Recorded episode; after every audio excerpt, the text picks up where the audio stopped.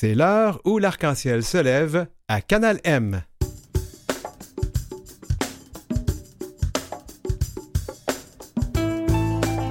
Au sommaire aujourd'hui, bien la pandémie de COVID-19 a-t-elle été plus dure pour nos aînés queer et les enfants trans? Quels traitements sont disponibles? Un grand acteur de films d'horreur, entre autres Vincent Price, serait-il une icône gay? Et à la chronique en toute fluidité, on parle d'épuisement professionnel.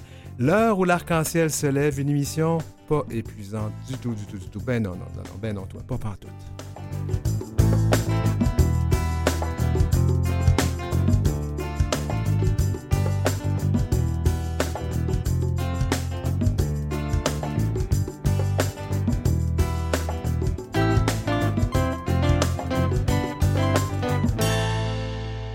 Écoutez L'heure où l'arc-en-ciel se lève avec Denis Martin Chabot. Ah, c'est un beau lundi de juin, puis il fait beau. Je suis venu travailler ici au studio en bicyclette. Ça fait donc du bien. Et ça nous rend notre énergie, fait qu'on est moins fatigué. On va parler d'épuisement, d'épuisement professionnel un petit peu plus tard à l'émission. D'abord, on va revenir sur la COVID. Et, et je vous en parle parce que quand j'ai annoncé, en fait j'en parle parce que l'étude dont on veut parler est intéressante, mais quand j'ai annoncé sur les réseaux sociaux que nous allions parler de l'impact particulier de la pandémie de la COVID-19 sur les aînés queer, j'ai eu le droit à quelques commentaires euh, qui remettaient pas mal en question ces choses-là, comme on est plus affecté que les autres. Ben, en fait, des études qui démontrent, entre autres, il y avait Egal qui a fait une étude qui démontrait que oui, en général, nos communautés étaient plus affectées. Et là, on va parler des personnes âgées ou personnes vieillissantes de nos communautés. Et pour en discuter, euh, je reçois Alexander Moreno. Et c'est un, il est un neuropsychologue, psychologue et également chercheur au Cirium, l'Université de Montréal. D'abord, euh, bienvenue à l'émission. Merci beaucoup. Et euh, on utilise quels pronoms et quels accords avec toi? Et mes pronoms sont il, lui. Parfait. Alors, je vais, vous demander, je vais te demander, Alexandre, d'approcher encore un peu plus du micro pour qu'on t'entende bien. Euh, Alexandre, euh, ce que, Alexandre, ce que j'ai trouvé intéressant, c'est il y, a, eu une étude qui a été faite, qui a été euh, rendue plus publique autour du 17 mai, mais moi, j'avais commencé à, lire là-dessus en, mars. Alors, comment, comment en est-on venu à cette conclusion que, oui, les personnes vieillissantes de nos communautés ont peut-être souffert un peu plus de, la COVID, de la pandémie? Mm. En fait, l'objectif de cette étude, c'était de documenter les conséquences sur la santé physique, et sur la santé mentale de la pandémie chez les aînés de la communauté LGBTQIA+. Et ben, l'autre objectif, eh, c'était de, documenter les facteurs de protection qui appartiennent à l'individu, mais aussi à l'environnement, et mhm. aussi les facteurs de risque, même chose, qui appartiennent à l'individu et à l'environnement. Et euh, comment et la méthodologie de cette étude, euh, en fait, euh, on a commencé avec euh, tous les articles et toute la littérature scientifique qui avait été publiée à partir de, 2019 jusqu'à septembre 2021. Et on a répertorié toute cette littérature, pas seulement dans la littérature scientifique, mais aussi ce qu'on appelle la littérature grise, c'est-à-dire des, des, documents qui ne sont, euh, qui sont pas nécessairement révisés par un comité de pairs, mais qui, euh, qui sont publiés, qui, euh, qui amènent des chiffres, de l'information quantitative qui nous permettent de, de tirer des conclusions. Et, alors, ça nous a permis d'avoir accès à 150 documents. Quand même. quand même. Ici au Canada, là, qu'on parle. Hein, et on parle à travers le monde. À travers le monde, d'accord. Oui. Et donc, un au Canada. Et qui, euh, qui avait comme recensé euh, pas mal de, monde à travers euh, les provinces. Puis, c'est ça qui nous a permis, dans cette méthodologie, d'aller d'aller chercher, d'aller comme trier toute cette littérature pour voir. Il y avait comme plusieurs documents qui étaient surtout de l'opinion, mais on s'intéresse à voir vraiment comme les chiffres pour avoir accès à tout ce qui est comme fondé sur les données probantes. Et ça nous a permis finalement d'exclure de, euh, presque 130 pour finir avec 21. Et c'est 21, publications. Et il y avait euh, aussi euh, des doublons, comme des, des, gens qui prennent comme un extrait des, des données, qui font une mhm. deuxième publication. Bref, on a eu 10 documents avec des chiffres et qui nous ont permis d'avoir accès quand même à Et au résultat, sur la base de 1258 personnes de la communauté LGBTQIA, des, des personnes âgées de 65 ans et plus, pendant la période de la COVID, entre le début de la COVID puis septembre 2021. Regardons ça parce que moi, je me rappelle, je, reviens toujours là-dessus, EGAL, qui est une organisation à but non lucratif euh, pan-canadienne, a fait une étude, en fait, a, a, parrainé une étude qui a été faite, qui a vraiment démontré que les personnes de nos communautés étaient plus affectées, en général, que les personnes des autres communautés par l'épidémie de COVID, pour toutes sortes de facteurs.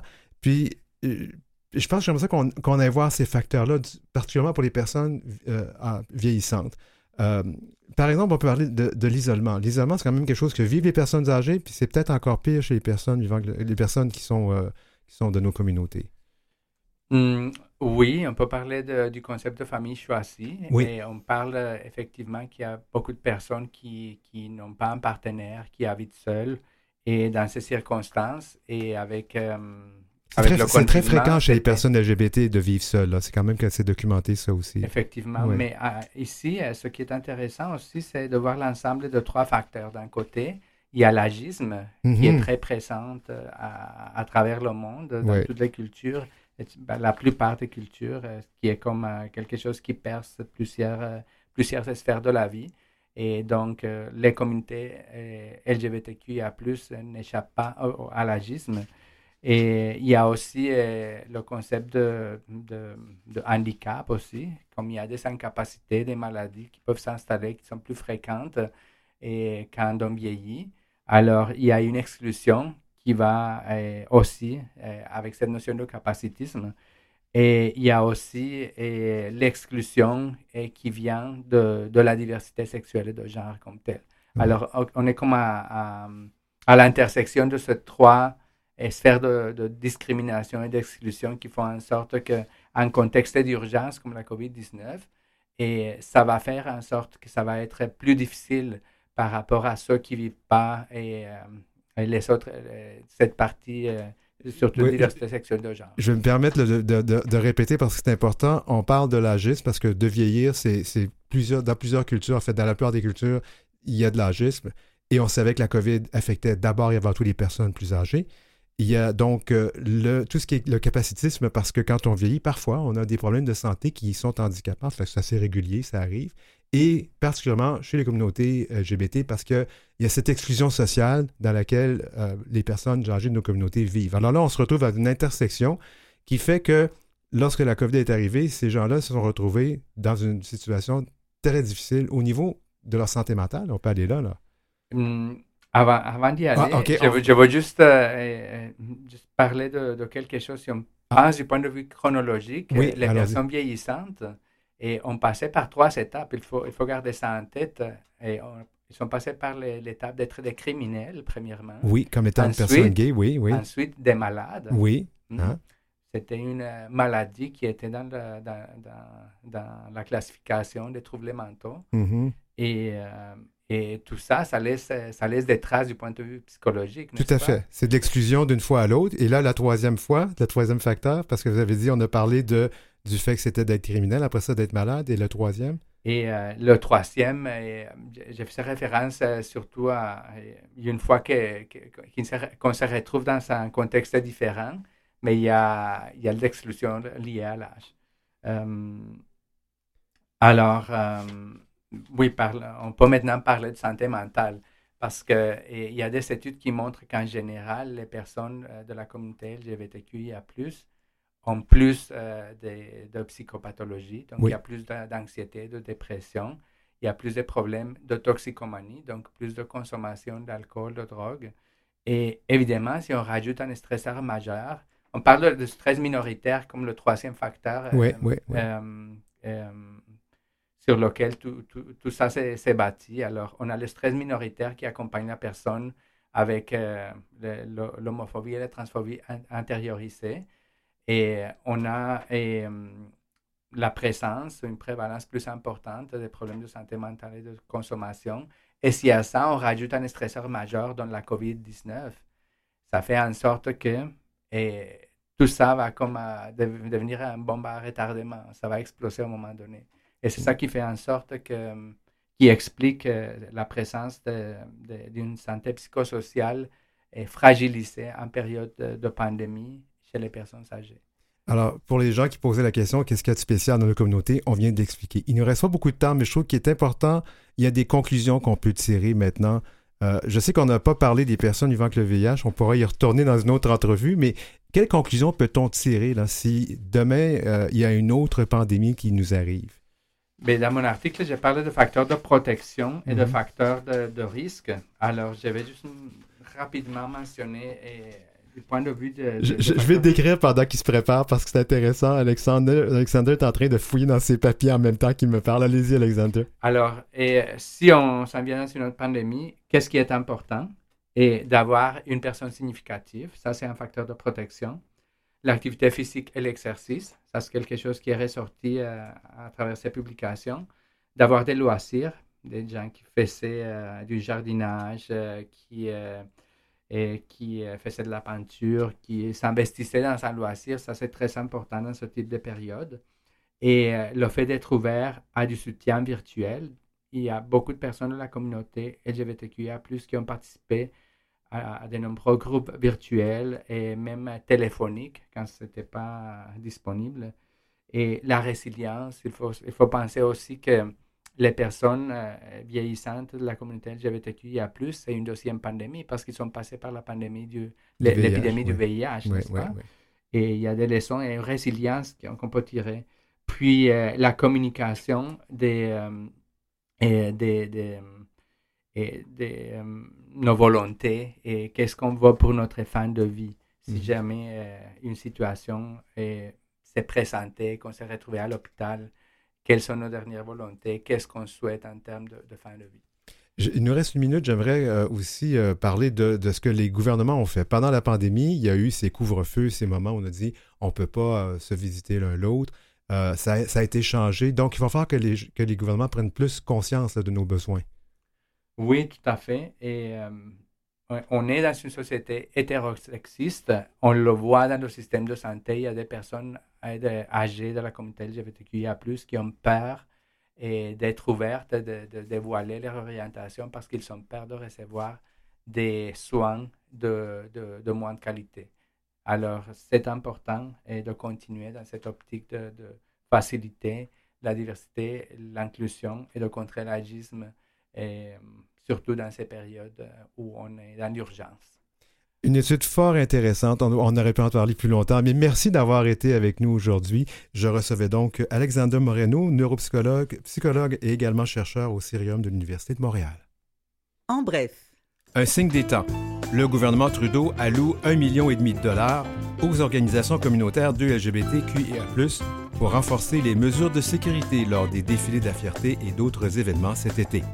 La somme répond à une requête d'un groupe de coordination nationale, Fierté Canada Pride, qui la distribuera aux comités locaux qui en font la demande. Le financement peut être utilisé pour des dépenses telles le contrôle des véhicules et des foules, les barricades, les frais de police rémunérés ou de sécurité privée.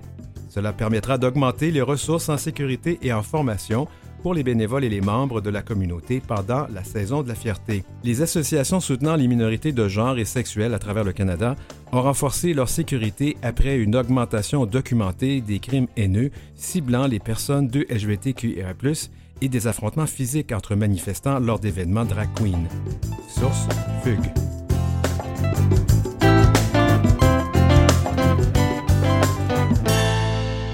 Vous écoutez L'heure où l'arc-en-ciel se lève avec Denis Martin Chabot.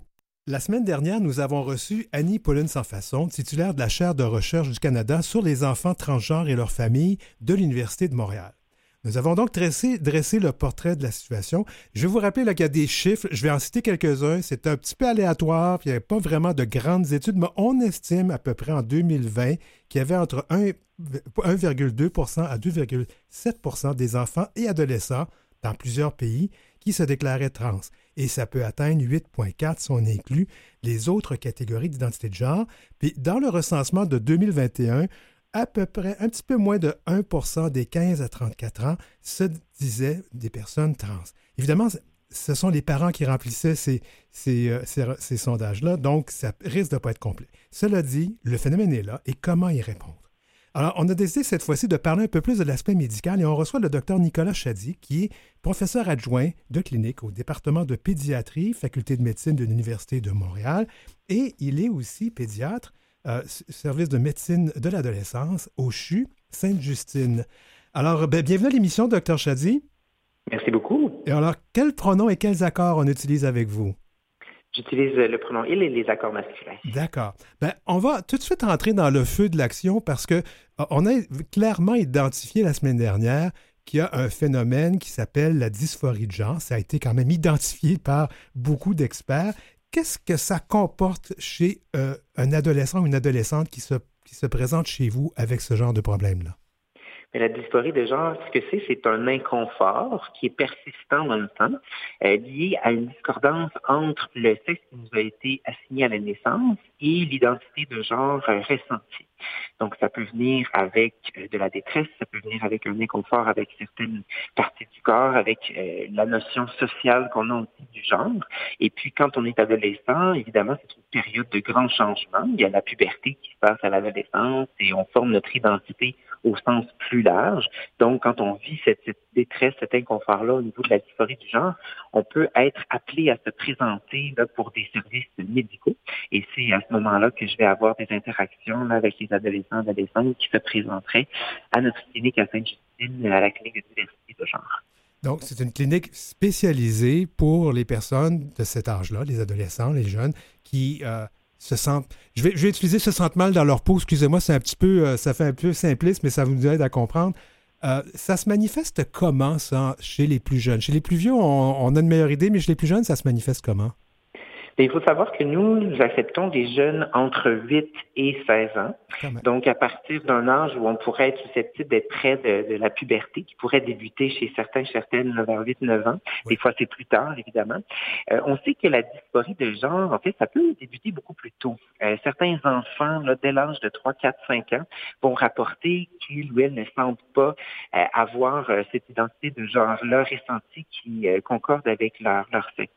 Donc, même des fois, chez les tout jeunes, en âge préscolaire, en âge scolaire, on va entendre qu'il y a des intérêts marqués là, pour euh, une autre identité de genre et puis qu'il y a un inconfort avec certaines parties du corps. Donc, ça peut être une présentation là, qui mène éventuellement à des visites à notre clinique le plus au début de la puberté là, ou euh, avant tout juste la puberté. Il faut savoir qu'il n'y a pas de, de traitement ou d'intervention euh, médicale à faire avant d'avoir atteint la puberté pour soutenir les enfants, les adolescents, adolescentes qui sont euh, en contexte de dysphorie de genre, mais que quand on arrive à l'âge de la puberté, déjà, il peut y avoir des façons de permettre de soutenir euh, les enfants, les ados, d'affirmer leur genre, de se sentir mieux au niveau de leur, identité puis de leur expression de ce genre-là. D'accord. et il faut le comprendre, hein, ces jeunes-là, il, ou elle souffre. Là, c'est sérieux. Là. C'est pas juste une mode comme certains peuvent le prendre. Ces enfants-là, ils souffrent. Mais il faut distinguer la dysphorie de genre de la transidentité. Parce qu'en fait, il peut y avoir certains enfants, certains adolescents transgenres qui ne vivent pas nécessairement de dysphorie de genre. Par exemple, si on peut affirmer l'identité de genre qu'on ressent, s'il ne concorde pas au sexe assigné à l'adolescence, mais qu'on a la possibilité de l'exprimer, notre identité. Euh, on peut ne pas vivre au quotidien de dysphorie.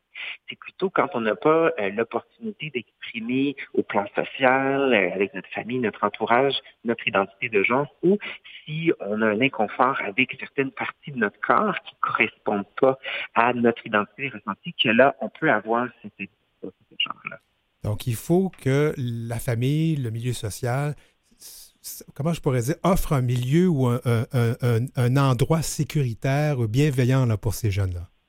Mais tout à fait. En fait, ce qui est très important, puis ça, ça va bien au-delà de l'identité de genre, c'est d'offrir aux enfants, aux adolescents, un environnement pour pouvoir apprendre à mieux se connaître, à pouvoir explorer qui on est au sens large. Et ça, bien sûr, ça va s'appliquer au, au contexte de l'identité de genre. Donc, c'est pas du tout anormal. En fait, c'est même très, très, très normal euh, pendant l'enfance, pendant l'adolescence, d'explorer certains intérêts, certains vêtements, certains, certaines expressions, certains jeux qui pourraient ne pas être concordants avec euh, stéréotypes sociaux que se font autour de notre identité de genre ou notre sexe à la naissance.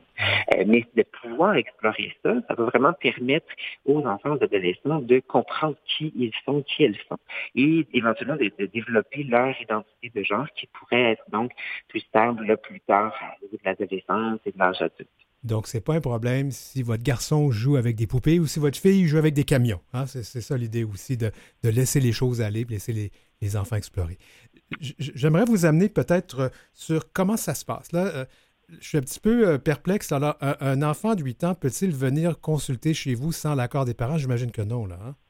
Non, mais c'est certain que ça demanderait une certaine organisation. Là. Mhm. Il peut y avoir certains cas où des jeunes ne vivent pas avec leurs parents, par exemple, s'ils sont euh, placés en centre pour bien la, la, protection de la jeunesse, mais dans la majorité des cas, comme vous dites bien, euh, il faut évidemment qu'il y ait une démarche qui soit faite avec la famille.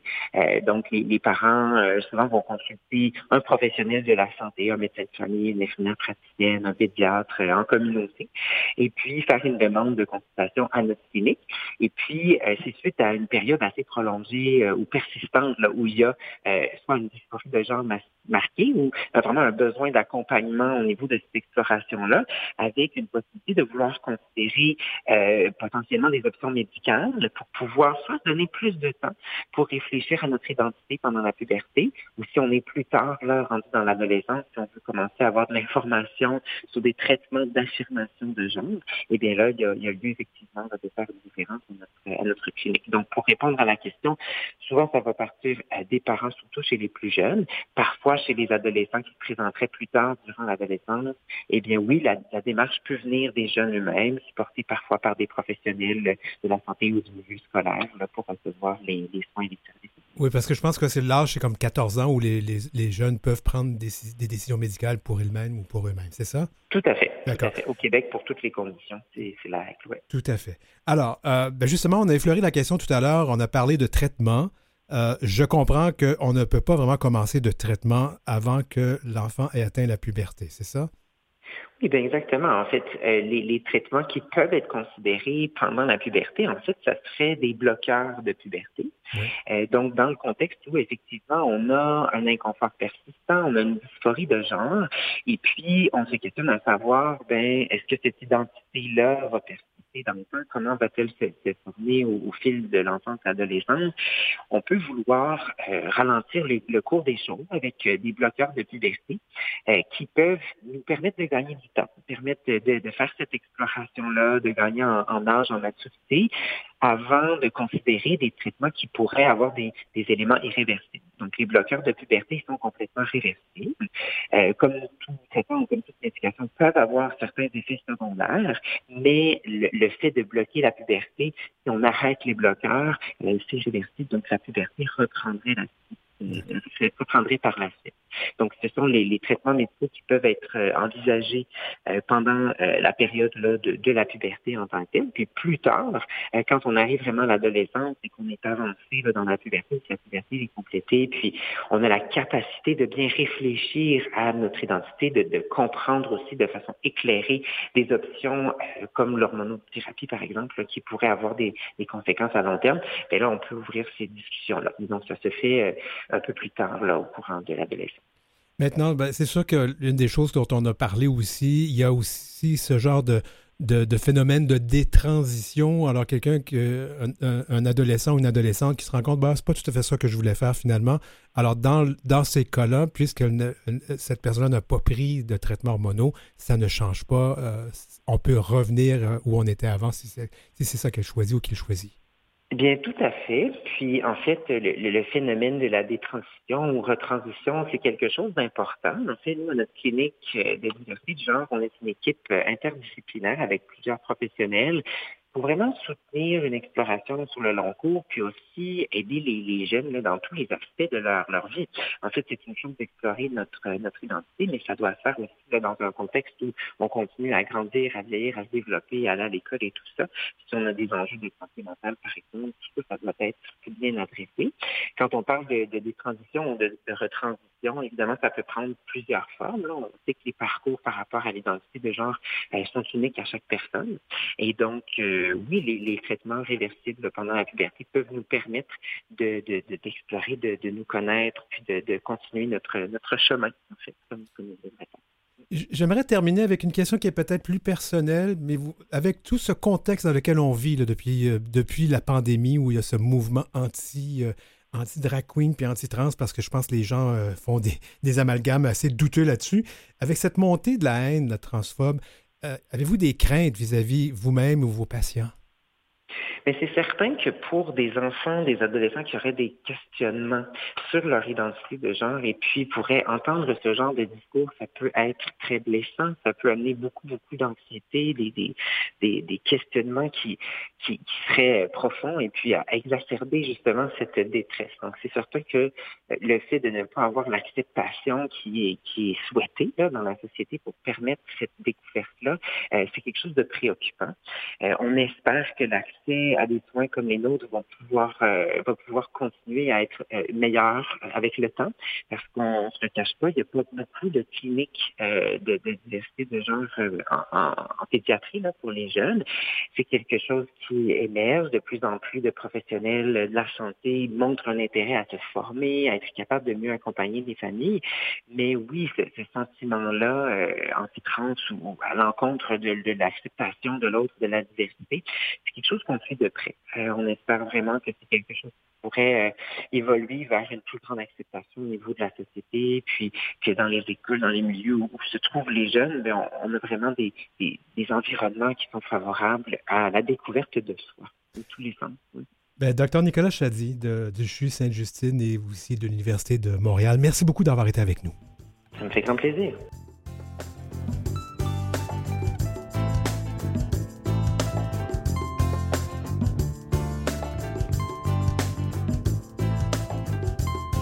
Vous avez des commentaires ou des suggestions de sujets ou d'entrevues pour Denis Martin? Contactez-le à heurciel.outlook.com. C'est heurciel en un seul mot et en minuscule, outlook.com. Suivez Denis Martin aussi sur sa page Facebook et sa page Instagram, dmchabot.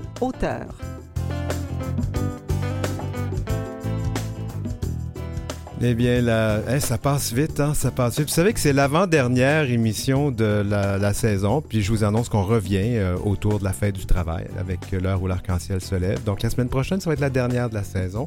D'ici là, ben, en deuxième partie d'émission, Vincent Price, grand acteur de films, entre autres d'horreur, était-il une icône queer? Et l'épuisement professionnel à la chronique en toute fluidité. Hmm, je suis assez fatigué, là! Je suis assez fatigué. À tout de suite!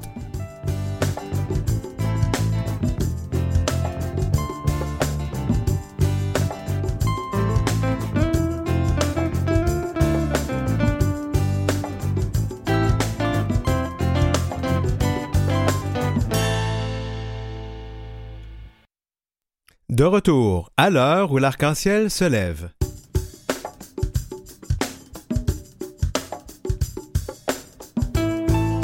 L'épuisement professionnel, c'est important. Euh, moi, je peux vous le dire, euh, et ma chroniqueuse euh, va pouvoir vous le confirmer. Je l'ai vécu plus d'une fois dans ma vie, puis je me dompte pas. Alors, on va en parler à la chronique en toute fluidité. Et on va terminer ça avec Vincent Price, grand acteur de films, dont plusieurs films d'horreur. On l'a beaucoup, beaucoup aimé. Était-il finalement une icône gay? Ben oui, je suis certain de ça. Puis on en parle avec Philippe Aubert-Côté.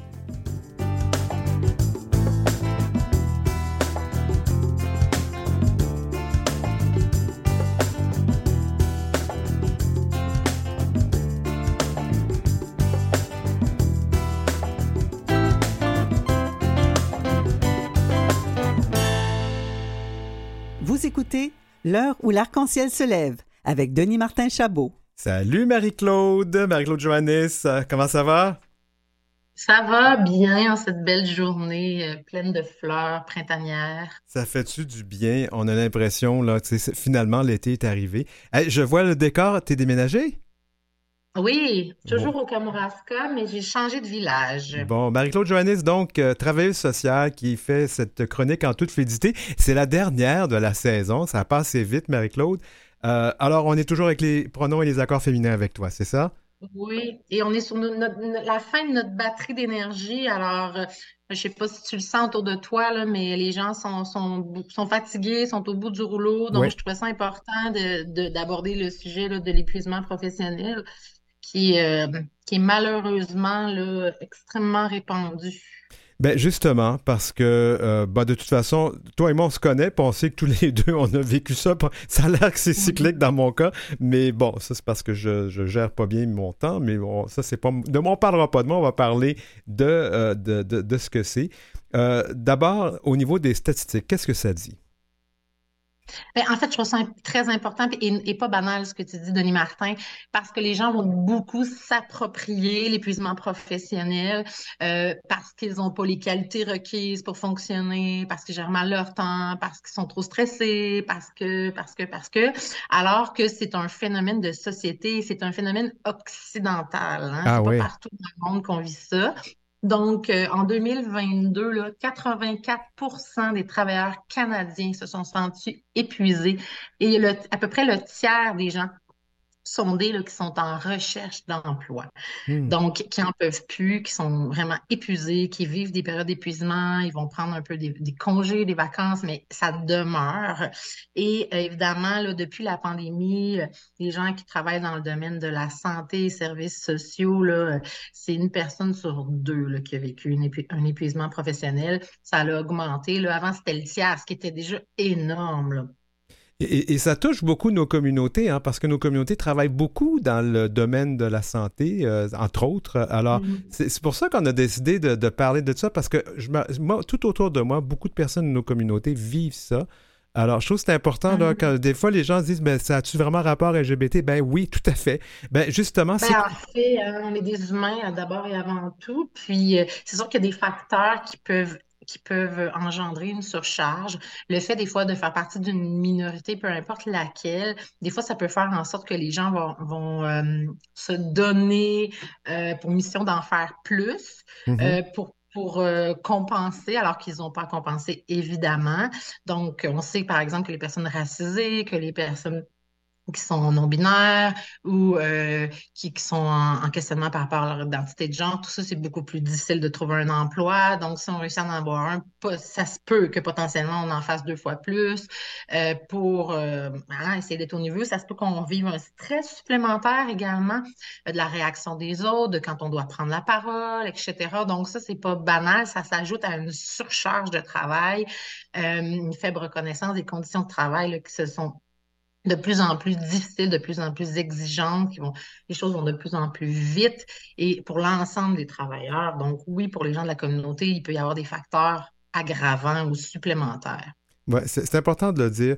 Et donc, regardons là, les causes. Je t'ai déjà mentionné la surcharge de travail, reconnaissance, euh, mauvaise relation de travail. Euh, oui, ça, on n'a peut-être pas mentionné, mais les mauvaises relations de travail, ça fait partie, là, tu sais, les, les milieux de travail toxiques qu'on appelle. Ouais. Ah, on, a tous des images dans nos têtes. Euh, donc, il faut savoir que les gens avec qui on travaille, puis les gestionnaires avec qui on travaille sont aussi en surcharge de travail. Puis qu'est-ce que ça fait, la surcharge de travail? Ça rend irritable, ça rend impatient.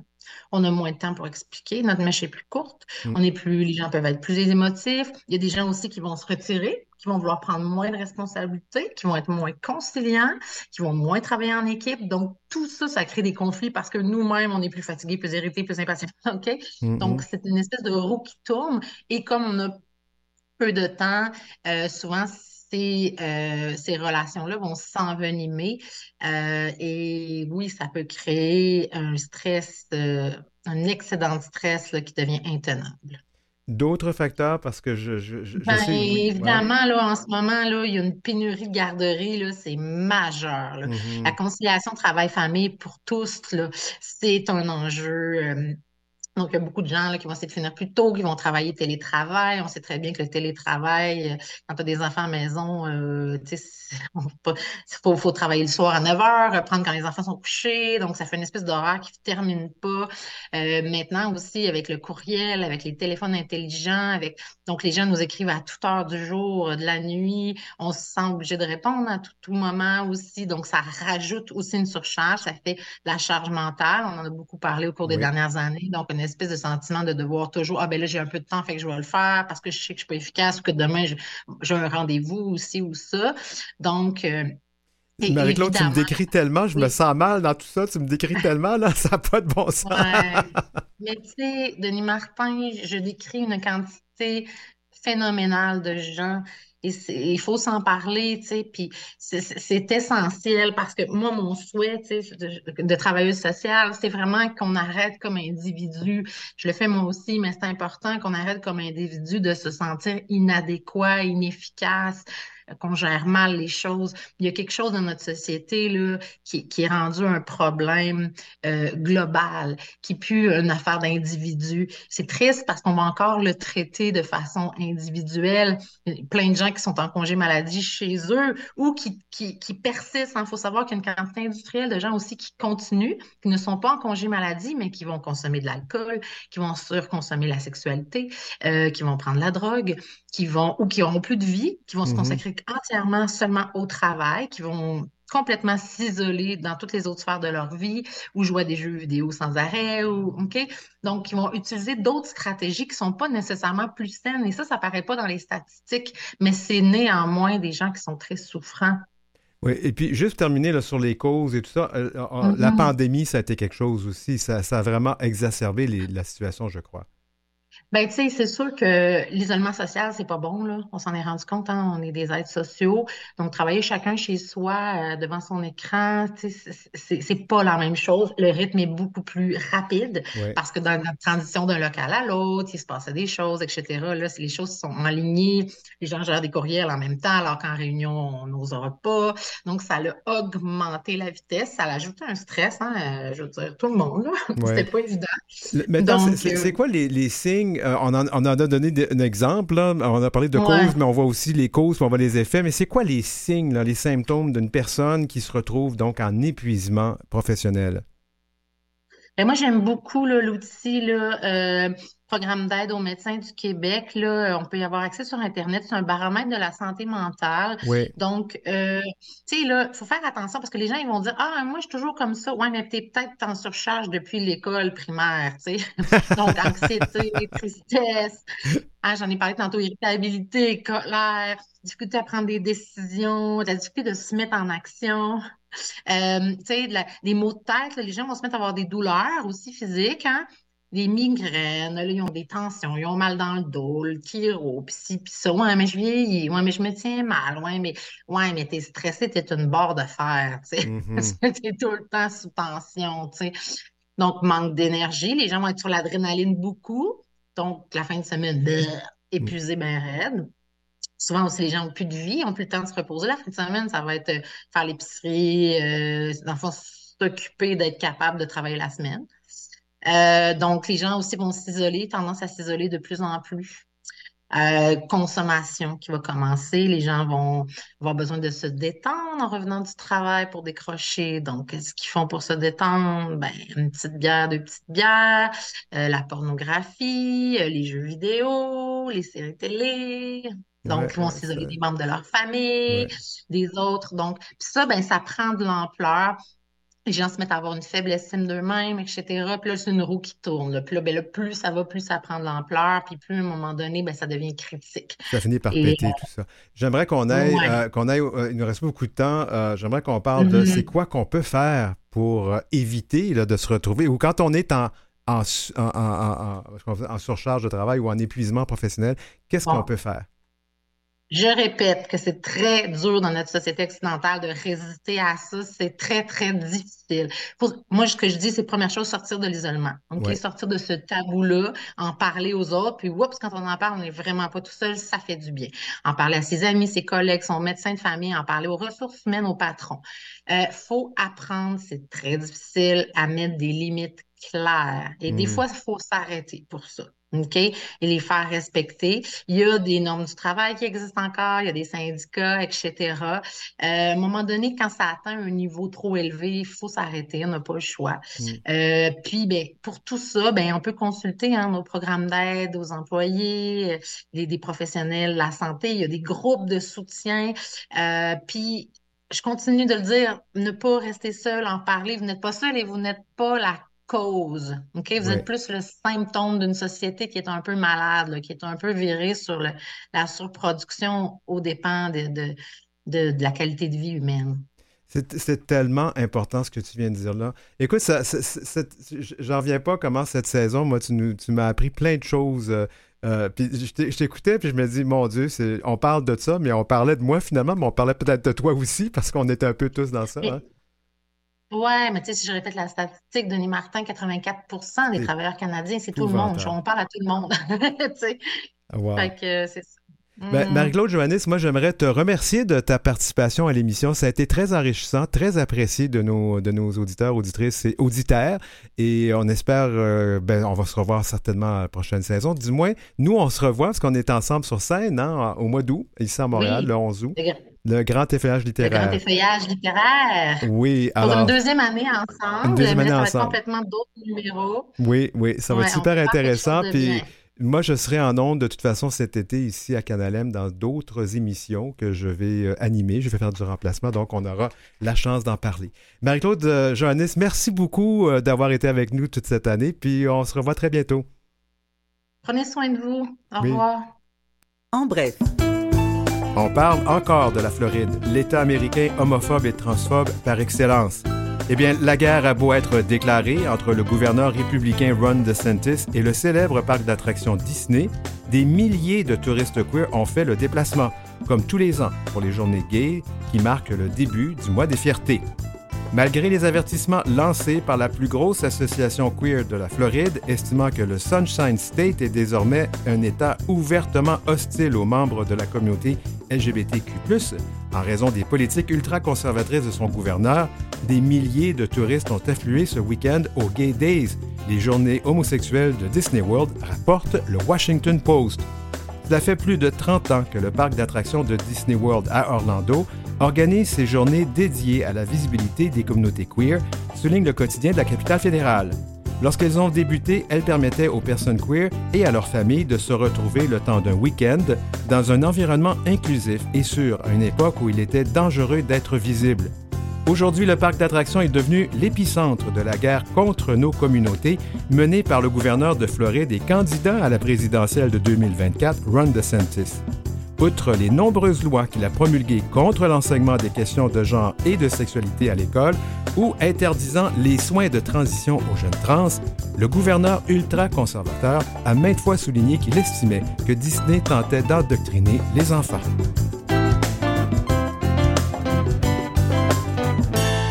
Vous écoutez L'heure où l'arc-en-ciel se lève avec Denis Martin Chabot.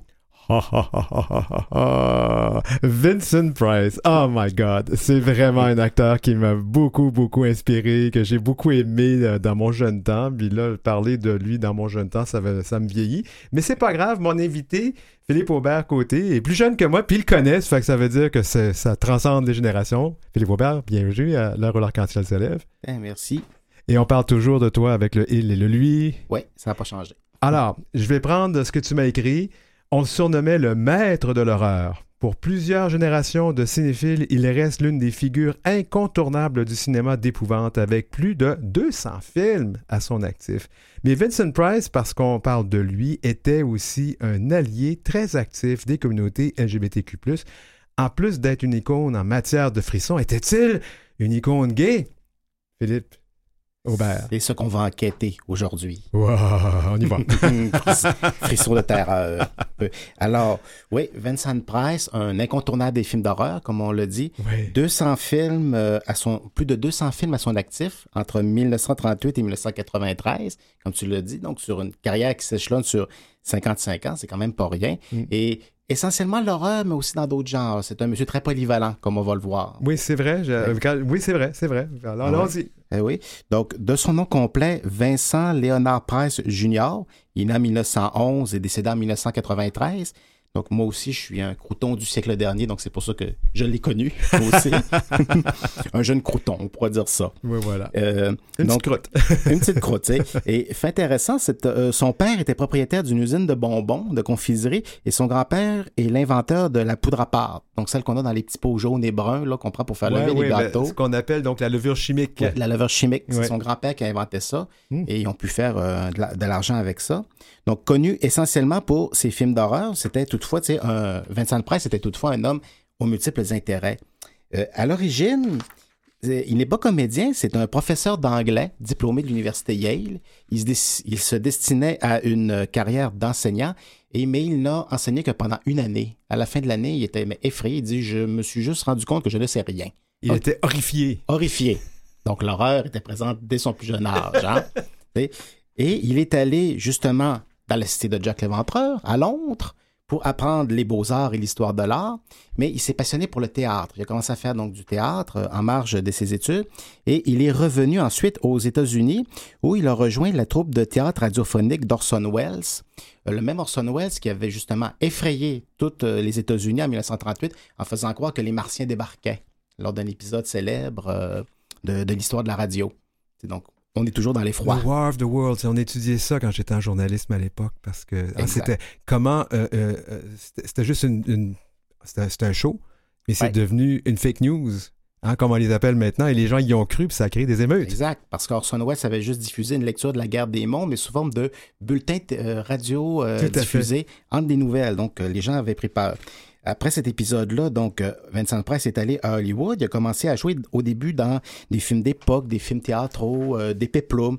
Dans Les Dix Commandements, normalement, il se fait tuer par Charlton Heston, mhm. alias Moïse. Et euh, il, y avait beaucoup de rôles de, de, de fiancés romantiques ou des méchants. Il était tellement grand, 1m93, qu'on voulait pas, des fois, le mettre à côté de grandes vedettes parce qu'il faisait paraître trop petite. Donc, il a commencé à faire des fois, surtout bon, des méchants, des opposants, tout ça, alors que c'est un gentleman dans la vraie vie. Et il a connu un premier tournant en 1953, quand il se jouait dans le film d'horreur L'homme au masque de cire, dans lequel il fait un sculpteur défiguré qui s'ouvre un musée de cire dont chaque mannequin cache un cadavre. Hmm. Et c'était un des premiers films en 3D euh, de l'histoire du cinéma. Puis ce qui faisait rire les gens sur le plateau, c'est que le réalisateur euh, avait perdu un œil dans un accident. Donc tout le monde disait il faut juste un réalisateur avec un seul œil pour faire un film en 3D. Donc euh, ça, faisait des jokes sur le plateau. Ouais. Euh, il a enchaîné ensuite plusieurs films d'horreur où on, il a vraiment défini le jeu d'acteur qui l'a rendu mémorable. Donc la voix suave, le rire diabolique, distingué, mais aussi des performances qu'on a qualifiées de camp ou campy. Euh, un petit peu d'autodérision, pardon, gay, cynique, décalé un peu. Euh, pour lui, l'horreur, euh, c'était. Les films d'horreur étaient un peu comiques. Pour lui, la vraie horreur, c'était les films qui parlaient de guerre, de drogue, de violence et tout ça. Mais lui disait les films d'horreur qu'il faisait, c'est un soulagement comique, mais fait avec sérieux, cependant. Le monsieur était toujours très sérieux trois films notables que je vais mentionner ici parce qu'ils ont un lien un peu avec euh, nous et notre auditoire. Euh, la mouche noire, faite en 1958, qui raconte l'histoire d'un savant qui invente une machine pour téléporter les objets et lorsque le savant essaie la machine sur lui, il y a une mouche qui rentre avec lui dans l'appareil et quand il ressort, une partie de sa tête a été remplacée par la tête de la mouche et la petite mouche qui est ressortie, c'est une partie de la tête du savant qui a été. Euh, Mais il n'y a pas un film qui a été refait par la suite de ça? Oui, avec, par David Cronenberg, avec mhm. Jeff Goldblum en 1986. Et ce qui est intéressant, c'est qu'on pourra en reparler dans une autre chronique. David Cronenberg avait, s'était plus inspiré de l'épidémie du VIH-Sida à l'époque pour définir la transformation du savant. Dans le film avec Jeff Goldblum, le savant mute en une sorte de créature vraiment répugnante. Tandis que dans le film avec Vincent Price, où il fait le rôle du savant qui subit l'accident, c'est plus un échange de matériel. Le savant se ramasse avec la tête de la mouche. Hmm. Fait intéressant, c'est que le film, qui est pourtant tourné aux États-Unis, se passe à Montréal. Donc, à l'origine, c'est une histoire montréalaise, la téléportation. Euh, ensuite. Oui, puis Goblin lui a télétransporté euh, à Toronto, mais continuons. Exactement, à Toronto. Donc, c'est toujours, on est toujours resté au Canada avec la téléportation. Euh, ensuite, un autre film mémorable en 1973, c'est Théâtre de sang, où Vincent Price joue un acteur très pompeux qu'on croit mort et qui se venge des critiques qui l'ont descendu dans la presse, puis il les assassine en s'inspirant donc des pièces de, de Shakespeare. Film mémorable pour nous parce que Vincent Price joue plusieurs personnages pour tromper les autres et il joue à un moment donné un coiffeur homosexuel, mais avec. Euh, il s'amusait avec une truculence là, assez euh, extraordinaire. Et le personnage m'enseigne un autre personnage LGBT qui était caricatural à l'époque. C'était l'époque, mais c'était très euh, in your face, c'était assumé. Et si vous n'êtes pas content, regardez ailleurs. Ce qui était quand même un peu une avancée pour l'époque. Oui, tout à fait. Un peu. Et le dernier film mémorable, c'est Édouard aux mains d'argent de Tim Burton. Magnifique film. Ah, c'est un chef-d'œuvre, ce film. Un, chef-d'œuvre. Oui. Le dernier film dans lequel il est apparu, là, il était trop malade pour apparaître à l'écran encore. Après ça, il a juste fait des voix. Et lui, qui a été un acteur très théâtral, eh bien, il nous joue une scène de mort subite où tout se passe sans qu'il dise un seul mot. Hmm. Ce qui nous montre que c'est un très grand comédien. Oui, tout à fait. Donc, maître de l'horreur, mais pas que ça. Pas que ça. Comme euh, je l'ai dit au début, il s'intéressait à beaucoup de choses, Vincent Price. Euh, il disait lui-même, un homme qui limite ses intérêts limite sa vie. Euh, il, s'est investi dans plusieurs fondations consacrées à l'art. Il a co-administré des musées consacrés à l'art. C'était aussi dans les années 70, il a diminué sa participation au film d'horreur pour se consacrer à la cuisine. C'est un peu un Ricardo avant l'heure parce qu'il y avait une émission, il faisait des émissions sur la cuisine, il a écrit des livres là-dessus et il collaborait aussi avec euh, des musiciens puis des chanteurs de heavy metal qu'il aimait, comme Alice Cooper, Gene Simons du groupe Kiss, tout ça. C'était peut-être pas son genre de musique, mais eux allaient le voir puis ils disaient est-ce que vous aimeriez participer à nos clips, tout ça, puis ils disaient ah mais vous êtes donc gentil, tout ça. Alors oui oui j'accepte, puis c'était un gentleman il s'impliquait dans les projets des autres. Donc, il était dans Thriller, c'est ça? Oui, et dans Thriller, dans Michael Jackson, c'est lui qui fait le petit rap qu'on entend au milieu du clip, qui est devenu immortel. Et il nous reste quatre minutes, on y va. Un allié donc. Oui, Vincent Price a toujours été en contact avec la communauté LGBTQ. Son voisin n'était nul autre que Rock Hudson, quand connu quand même. Mhm. Euh, beaucoup de LGBT fréquentaient sa table, tout ça. Euh, et quand sa fille Victoria a fait son coming out, il l'a soutenu. Il était aussi euh, membre honoraire du conseil d'administration de PIFLAG, donc un organisme de soutien aux familles et alliés des personnes queer. Mhm. Euh, il s'est aussi ouvertement opposé aux campagnes anti-gays, des fois que certains acteurs et actrices hollywoodiens euh, démarraient à l'époque. Comme l'imbécile d'Anita Bryan. Exact. Je me permets de le dire. Ah oui, elle a dit, j'ai vu certaines sources qui lui attribuaient des propos assez odieux. Là. Vincent Price est non seulement opposé à elle, mais dans des spectacles, il n'a pas même hésité à la ridiculiser. Euh, il jouait Oscar Wilde dans une pièce et Oscar Wilde, dans la vraie vie, avait écrit une, pièce qui s'appelait Une femme sans importance et il lui a fait dire Oh, c'est une pièce sur Anita Braille. D'accord. toi Ouais. Donc, c'était un allié à coup sûr. Euh, Kant aussi, il a été une des premières vedettes à aussi faire des, euh, des annonces publiques pour calmer les peurs envers l'épidémie de VIH-Sida. Oui. Et il l'a fait, lui, en partant de sa spécialité qui était la peur.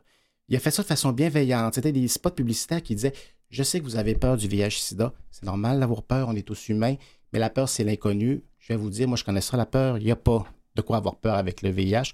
Et là, il, vulgarisait. Hmm. Vous ne l'attraperez pas sur les siège des toilettes, ni sur la porte, tout ça. Puis faites avec bienveillance, gentillesse, toujours, toujours, ce qui était sa marque de commerce.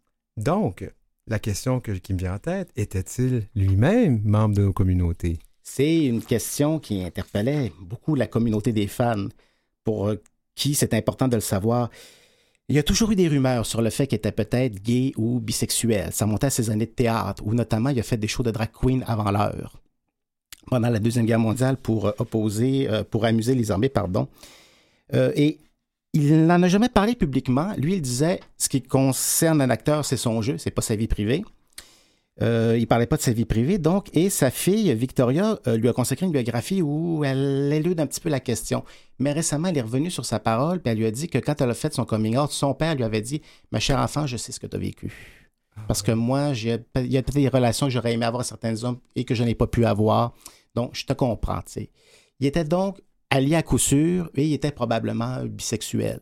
Pourquoi je dis probablement? Parce que Victoria Price est prudente, elle dit Mon père ne m'a jamais dit je suis gay ou je suis bisexuel. Elle ne veut pas lui mettre de mots dans la bouche. Mais avec tout ce qu'il y avait autour de lui, elle dit probablement que oui. Alors pourquoi parler de lui aujourd'hui? Mais suite à une anecdote que j'ai eue, euh, c'est une discussion que j'ai eue avec euh, la docteure Valérie Bédard, qui est la veuve de Joël Champetier, un écrivain important de la science-fiction et du fantastique québécois. La docteure Bédard était euh, sur le front des premières victimes du VIH, quand des préposés refusaient même de leur donner leur bain, elle se fâchait. Et quand je Et elle, c'est une fan d'horreur finie, là, c'est une spécialiste des fans de zombies, elle connaît tout. Elle a rencontré des grands noms. Le réalisateur du clip thriller, par exemple, elle l'a rencontré. Ah oui. Donc, euh, elle le connaît. Et quand je lui ai raconté ça, elle m'a dit Elle dit, sais-tu, elle dit, je suis tellement contente d'apprendre que Vincent Price était peut-être euh, gay. Elle dit, cet homme a été un gentleman, un symbole important pour moi et pour plusieurs autres. Il a fait tellement de bonnes choses au niveau des arts et tout ça. Apprendre qu'il est LGBTQ+, ça m'apporte, ça apporte un nouveau modèle très positif pour la communauté. Puis j'espère que ça va en faire réfléchir plus d'un. Donc, je ne pouvais pas passer à côté de ce monsieur. Grand gentleman et icône. Ah oui, puis on avait le temps de parler de lui à notre émission, c'est clair. Vincent Pride, donc icône queer à la fois pour les personnes queer, les alliés et les fans d'horreur. Ben oui, ben merci beaucoup euh, Philippe Aubert côté, puis on se revoit probablement la prochaine saison. Ah, merci beaucoup Denis Martin. C'est un plaisir.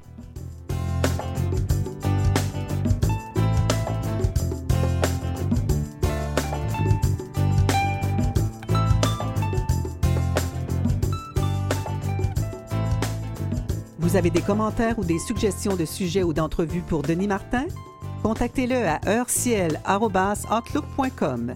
C'est heurciel en un seul mot et en minuscule, outlook.com. Suivez Denis Martin aussi sur sa page Facebook et sa page Instagram, dmchabot. Wow, c'était l'heure où l'arc-en-ciel se lève pour ce lundi 12 juin 2023. Merci de votre fidélité. Puis comme l'a dit euh, Hélène, ben, n'hésitez pas à communiquer avec nous, heurciel, d'un seul mot, outlook.com. Merci à l'équipe, France Dauphin à la recherche, Maurice Bolduc qui nous a fait la mise en onde, Julie Curley à qui on doit la musique thème, Gerly Omelette, chef du contenu numérique à Canalem, Jean-Sébastien La Liberté, qui est notre chef de diffusion, Marjorie Théodore, présidente et directrice générale de Vue et Voix à Canalem. Je m'appelle Denis Martin Chabot. Je vous souhaite euh, de passer une excellente semaine. Revenez-nous la semaine prochaine. Ça sera la dernière de la saison. Fait qu'on va essayer de faire ça en grand, avec beaucoup de plaisir, beaucoup de sourire. Et ben, d'ici là, ben, posez-vous. Hein, on l'a dit. Arrêtez de faire de l'épuisement puis de vous surmener.